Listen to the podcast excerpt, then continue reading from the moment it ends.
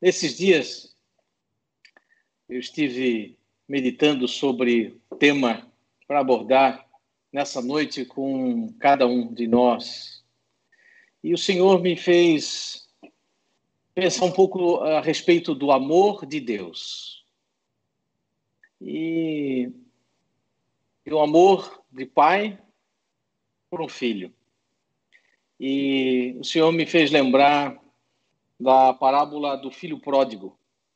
É a parábola que está em Lucas, capítulo 15.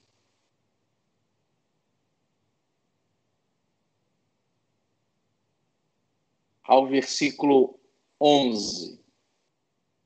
E ele vai até o 32. Não vamos ler todo, porque é extenso, mas é importante, irmãos, que você em casa possa pegar esse, esses, uh, essa passagem e ler com bastante atenção e perceber uh, o amor que esse pai tinha com seus filhos. Vamos orar? Ó Deus, queremos, Senhor, a tua bênção nesse tempo da palavra. Queremos, Senhor, a tua direção e tua orientação, Senhor, para que essa palavra possa tocar em nossas vidas. Possa ser uma palavra que venha de ti, uma palavra que manifeste a tua presença, uma palavra que nos, traça, nos traga um consolo e um renovo espiritual. Ó Senhor, assim queremos sentir, queremos sentir o teu cuidado com as nossas vidas. Ó Senhor, como esse pai cuidou dos seus filhos. Assim oramos em nome de Jesus. Então, meus amados, anotem esta passagem de Lucas 15, do versículo 11 até o versículo 32. Nessa passagem, meus amados, nós vamos ver é, o filho mais novo chegando a seu pai e pedindo que ele pudesse dar a ele a herança, para que ele pudesse repartir a sua propriedade com ele.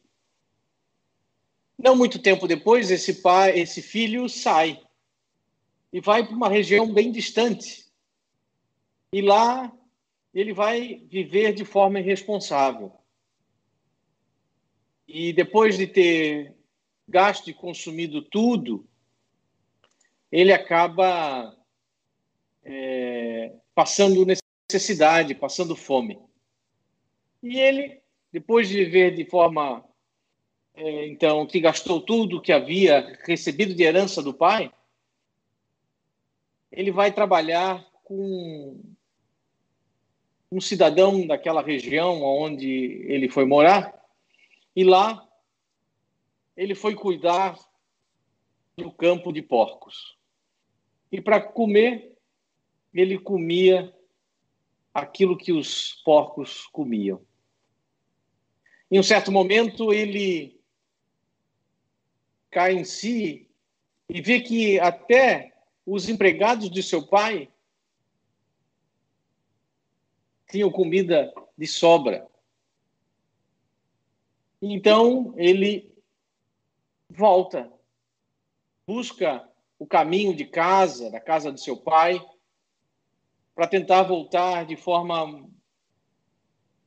E lá ele encontra o pai e diz que se arrependeu, que pecou contra o céu e contra o seu pai. E ele mesmo diz que não é mais digno de ser chamado filho e que ele deveria ser tratado como se fosse um empregado. E, e o pai, vendo ele chegar, correu à sua direção e o abraçou, o beijou e, e disse para ele e pede aos empregados que tragam roupa e calçado e coloque logo o anel no dedo e já tragam um novilho para fazer um banquete, uma festa para comemorar o filho que estava voltando. porque para ele o filho já havia morrido e estava agora voltando à vida, estava perdido e foi achado. E o filho mais velho, vendo tudo isso, fica um pouco entristecido, fica com ira, porque fica triste com toda a situação, irado com essa situação, porque é, o outro tinha perdido tudo, esbanjado tudo, e agora, quando volta, o pai o recebe. Mas ele diz, né, meu filho, você está sempre comigo e tudo que eu tenho é seu. E ele termina que nós temos que comemorar e alegrar-se porque este seu irmão estava morto e voltou à vida. Eu, nesse tempo, estava meditando, então, amados, e comecei a pensar que era um tempo que estamos vivendo hoje, um tempo que precisamos pensar no amor de Deus. Você já pensou o amor que Deus tem por você? Você, você já se deu conta de como Deus o ama? E eu comecei a pensar é, nas características deste amor.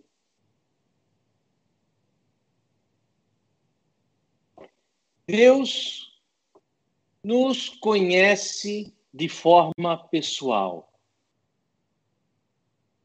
Não cai nem um fio de cabelo sem que tenha o controle de Deus. Deus te conhece, Deus me conhece. Ele nos ama de forma pessoal. Deus nos ama como se cada um de nós fosse o seu único filho. Assim como esse pai que eu narrei da parábola do filho pródigo amava cada um dos seus dois filhos, assim Deus ama aos seus filhos. E Deus conhece a cada um de nós das suas necessidades dos seus anseios, dos seus planos, das dificuldades para alcançá-los, das qualidades, de cada uma das qualidades que você tem. Deus o ama de forma pessoal. Uma certa vez, uma mãe foi perguntada de qual filho ela preferia mais qual que ela amava mais? E ela disse: Eu amo mais que precisa mais de mim naquele momento. Então, creio que a primeira questão que precisa ficar claro: Deus é pessoal. Deus trabalha com você de forma pessoal. Deus te conhece de forma pessoal. Bom, também próximo item que queria comentar com os irmãos é aquilo que acontece no versículo 20 da parábola do filho pródigo. Então, Levantando-se, foi para seu pai. Quando ainda estava longe, viu seu pai e se moveu de íntima compaixão e, correndo, lançou seu pescoço e o beijou.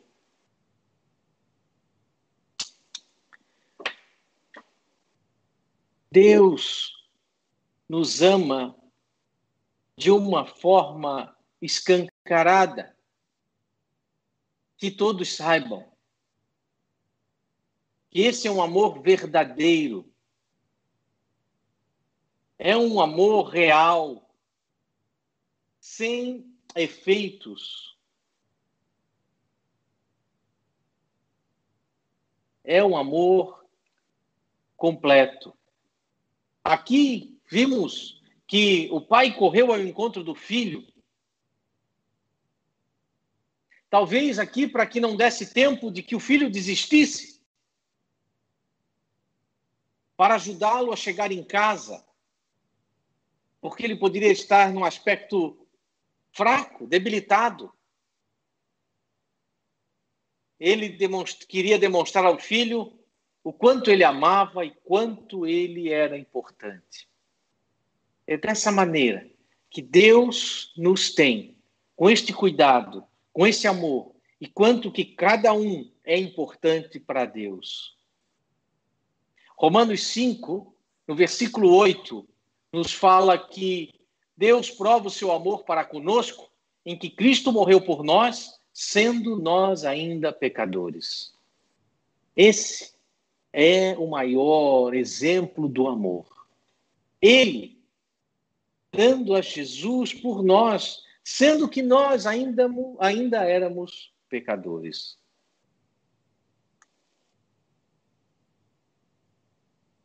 É interessante, assim como esse pai do filho pródigo correu para abraçar o seu filho, assim Deus agiu conosco. Quando Deus veio em nossa direção, dando o seu filho por nossas vidas. Este é o amor que Deus tem por mim e por você. Um outro aspecto desse amor, logo sendo Deus amor, mas Deus também é justiça. Ele é um Deus justo, que está na sua própria natureza de justiça. Ele julgará a cada um segundo as suas próprias obras. Sendo homem ainda por natureza pecador, e Deus de natureza justo, Deus não poderia deixar de julgar o homem de uma maneira justa. E este é o princípio que Deus tem de justiça e de ser justo.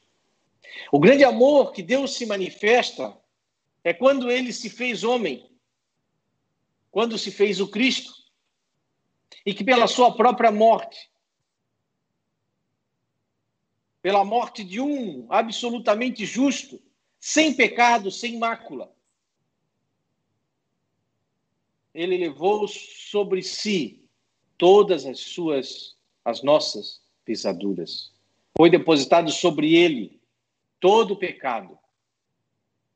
E ele morreu uma morte para substituir a cada um de nós. João 3,16 diz: Porque Deus amou o mundo de tal maneira que deu seu Filho unigênito para que todo aquele que nele crê não pereça, mas tenha a vida eterna. Este é o nosso Deus. É o nosso Deus que deu o primeiro passo. É o nosso Deus que é justo e verdadeiro. Mas este amor que Deus tem para conosco é um amor incondicional. É um amor que não tem condição. Em 1 João 4,19, nos amou, no, nós o amamos a Ele porque Ele nos amou primeiro. Muitas pessoas acham que é necessário que façam esforço para que Deus as ame. Eu quero dizer a você se você tem essa ou está nessa situação, que Deus não precisa que você faça nada, porque Deus te ama. Você não precisa ser bom para Deus te amar. Ou, se eu for mal, Deus não me ama? Isto não é verdade. Deus ama e aceita do jeito que você é. Deus quer te dar uma nova vida. Ele ama para que você possa viver uma nova vida para com Ele. Ele te ama para te dar uma vida que tenha um motivo, para te trazer para perto. Este é o reino de Deus. Quando vamos viver junto a Ele. Isso não é para o futuro, é para agora. É o tempo de amor, é o tempo de amor em Deus, o amor de Deus. Deus não nos ama colocando condições. É um amor sem questionamentos. É aquele pai que não fez qualquer pergunta ao filho, mas lançou de gratidão e, não reclamou do mau cheiro do porque ele estava ali vivendo dos porcos, mas ele o recebeu.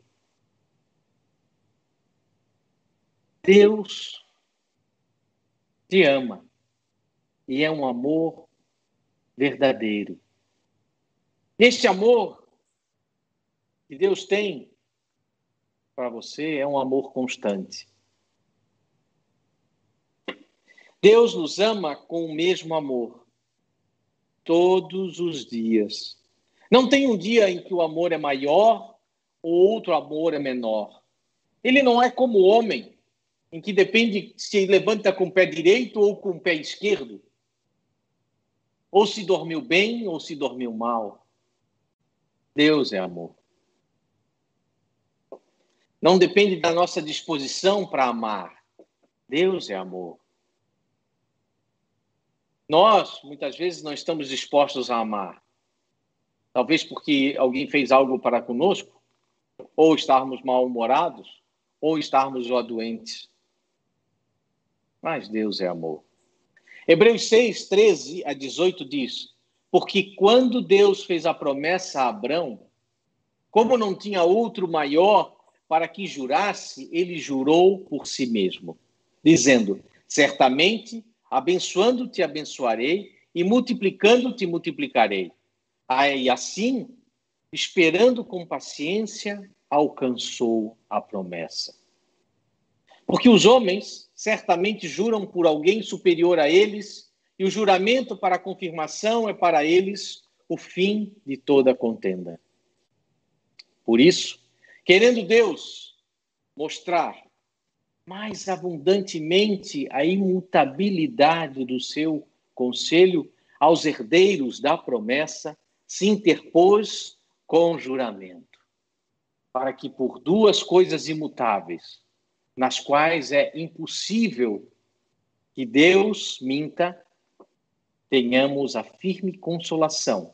Nós, o que pormos o nosso refúgio em reter a esperança proposta. O nosso refúgio é Deus. E Deus não muda. Ele não é como o homem, mutável ou inconstante. Deus não muda. Aquilo que ele prometeu lá no princípio, ele vai cumprir ao final. Desde o Alfa ao Ômega. Deus não muda. Você está pronto para viver essa imutabilidade de Deus? De viver essas promessas que Deus fez para você? Muitas vezes nós temos dúvidas, outras vezes o tempo passa e vamos esquecendo, mas Deus não muda. As promessas dele não mudam. Amém? Bom, Deus também é generoso aqui em Lucas 15, no versículo 29, diz: Mas ele respondeu a seu pai: Olha, sirvo-te há tantos anos sem nunca transgredir o teu mandamento e nunca me deste um cabrito para alegrar-me com os meus amigos. Deus trata cada um de nós da maneira como precisamos ser tratados. É incrível essa fala, né? Mas Deus nos conhece e Deus nos trata de forma tão pessoal que Ele conhece as nossas necessidades. Ele conhece a maneira como Ele precisa nos tratar. Aqui é uma grande diferença dos dois filhos. O pai os tratou de forma diferente. Deus nos trata de formas diferentes. Talvez o que o filho quisesse que o pai fizesse é dente por dente, olho por olho, que era o primeiro código que se tem registro, que era o código de Hammurabi. Mas, amados, Deus não é assim. Deus nos dá muito mais do que aquilo que nós imaginamos. Deus nos dá muito mais do que nós queremos. Deus, com certeza, nos dá muito mais do que nós merecemos receber.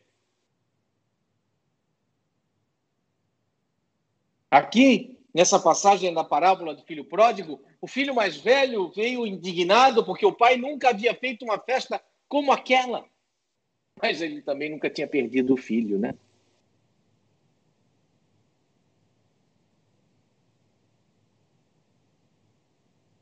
Você já pensou nisso, amado?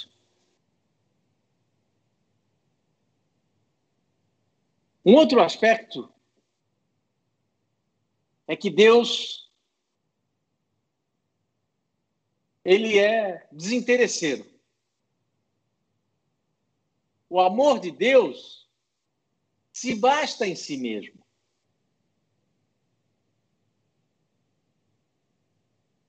Nós amamos só para nos fazer o bem.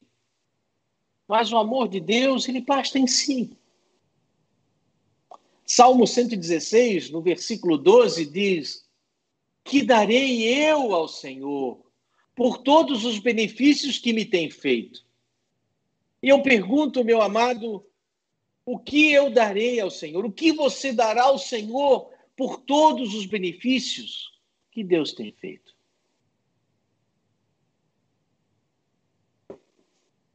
O que daremos ao Senhor que ele já não tenha?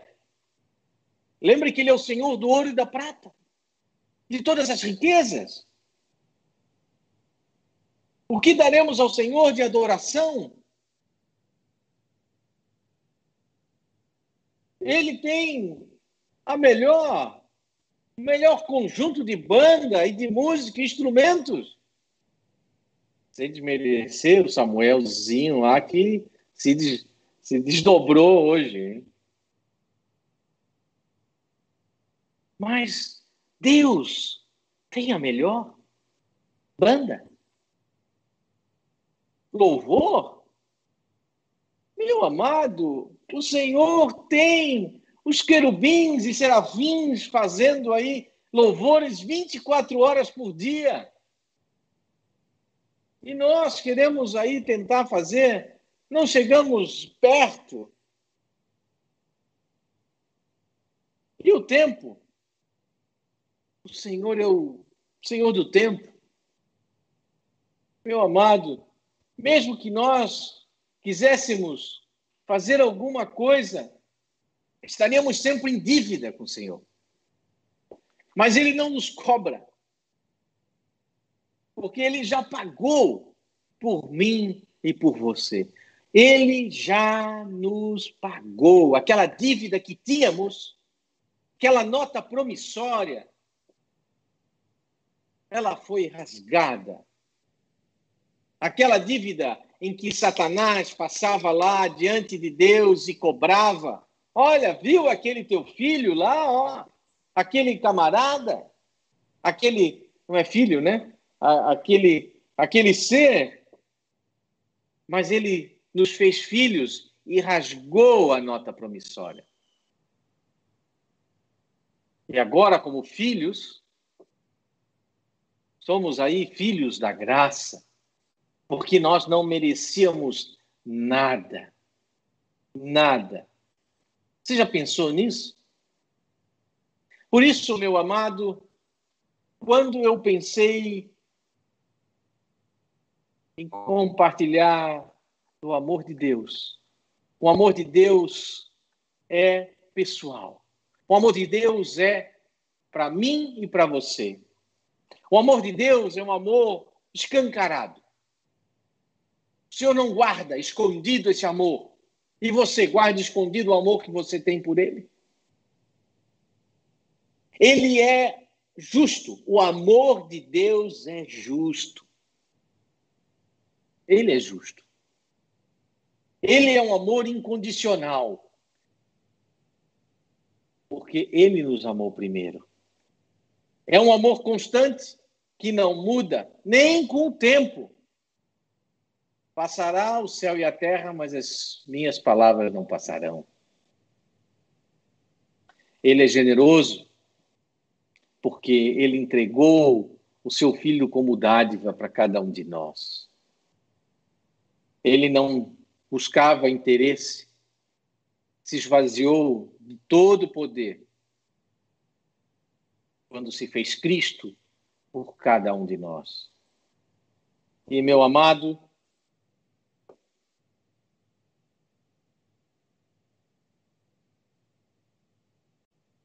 para encerrar, não importa quem você é, não importa o que você faz ou o que você fez, você é muito importante para Deus. Pode vir aí as calamidades, enchentes, chuvas, pestes. Inclusive, estamos vivendo uma agora.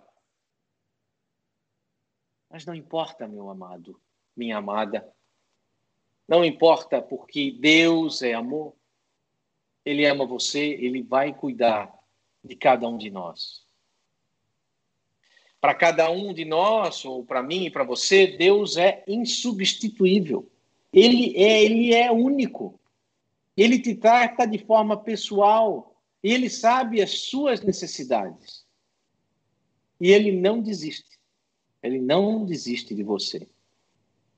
Romanos 8, do versículo 38 a 39 diz: porque, porque estou certo de que nem a morte, nem a vida, nem os anjos, nem os principados, nem as potestades, nem o presente, nem o porvir, nem altura, nem profundidade, nem alguma outra criatura nos poderá separar do amor de Deus que está em Cristo Jesus, nosso Senhor. Nada, nada poderá nos separar do amor de Deus que está no nosso Cristo que morreu por cada um de nós. Vamos orar, meu amado. Quero orar com você, você em seu lar, nesta noite. Vamos orar ao Senhor. Ó oh, Pai amado, nos alegramos por essa palavra de amor, uma palavra de consolo, de paz. Ó oh, Senhor, uma palavra, Senhor, que tu nos lembra do teu imenso amor, que tu nos amou primeiro e continua nos amando. E esse amor é um amor incondicional, que nem a morte, nem a vida, nem os anjos, nem os principados e potestades, nem o que está agora e nem o que virá, nem a altura, nem a profundidade, nem qualquer outra criatura pode nos separar deste amor tão imenso que está em Cristo Jesus. Glória a Deus. Glória a Deus, porque o Senhor derramou esse amor em nossas vidas. O amor que vem dele e só por ele. E que ele renove a cada dia este amor na sua vida. Em nome de Jesus. Amém.